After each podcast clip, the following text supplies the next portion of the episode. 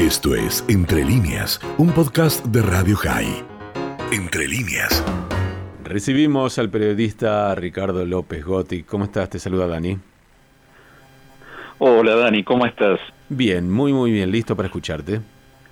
Bueno, hubo elecciones en Perú y en Ecuador. En Ecuador finalmente se definió en la segunda vuelta el triunfo del conservador social cristiano Guillermo Lazo esta es su tercera elección y finalmente ha logrado ganar eh, frente al candidato de lo que se llama el correísmo, ¿no? el movimiento político que hereda a Rafael Correa, él actualmente se encuentra en Bélgica, y lo cierto es que Guillermo Lazo se ha convertido en presidente con el 52,5%, remontando una elección que parecía muy complicada porque había obtenido poco menos del 20% en la primera vuelta frente a un 30% de eh, Arraus, pero bueno, finalmente eh, logró imponerse. La, la otra, el otro escenario es Perú, en donde sí las encuestas iban marcando una gran fragmentación entre los candidatos. Esto eh, finalmente ha ocurrido eh, estamos hablando de que el primer candidato, Pedro Castillo, hoy eh, en este momento, de acuerdo a las cifras oficiales, tiene el 16,5% y queda por ver con quién eh, se enfrentará en el balotaje, que es el 6 de junio, o sea, falta bastante para definir esta elección, y queda por ver si es el economista liberal Hernando de Soto o Keiko Fujimori, la hija de Alberto Fujimori, quien fue presidente en los años 90, con lo cual acá vemos que, primero, en los dos países se da la siguiente situación, congresos muy fragmentados, congresos en los que ninguno de los eh, presidentes va a tener una mayoría clara, al contrario, va a tener que negociar permanentemente para tener una agenda legislativa viable, y por el otro lado, algo que también se percibe en estos dos países, tanto en Ecuador como en Perú y en otros de América Latina, es que estamos viendo que cada elección parece ser una gran definición sobre el rumbo a tomar. Es decir, que lo que debería ser una mera rutina democrática de eh, cambio de gobierno, de alternancia de partidos, eh, en América Latina y sobre todo en este contexto de gran fragilidad por la pandemia y por los problemas económicos, estamos viendo que se transforman en un juego de todo o nada, lo cual se hace sumamente difícil no solo establecer políticas de Estado de largo plazo, sino también tomar decisiones pensando en un mediano plazo.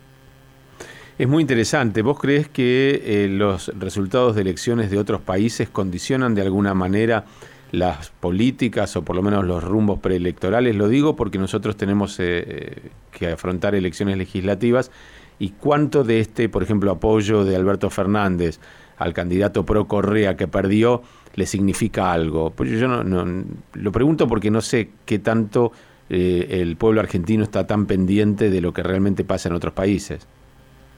No, no, en, ese sentido, en lo que pase con los resultados electorales eh, en Perú, en Ecuador, en Venezuela, no modifican el amperímetro electoral argentino de ninguna manera, pero sí va marcando que hay un cambio de humor político importante en la región, que no necesariamente se va a expresar en las elecciones legislativas, eso vamos a ver, pero que eh, lo que sí está bastante claro es la baja institucionalidad que hay, porque Pedro Castillo, el candidato que va primero en las elecciones en Perú, eh, que viene de una izquierda muy radical, está planteando reformar la constitución. Bueno, esto podría ser entendible, pero está cuestionando al Tribunal Constitucional, está cuestionando al Congreso, está planteando establecer censura en los medios de comunicación, lo cual muestra que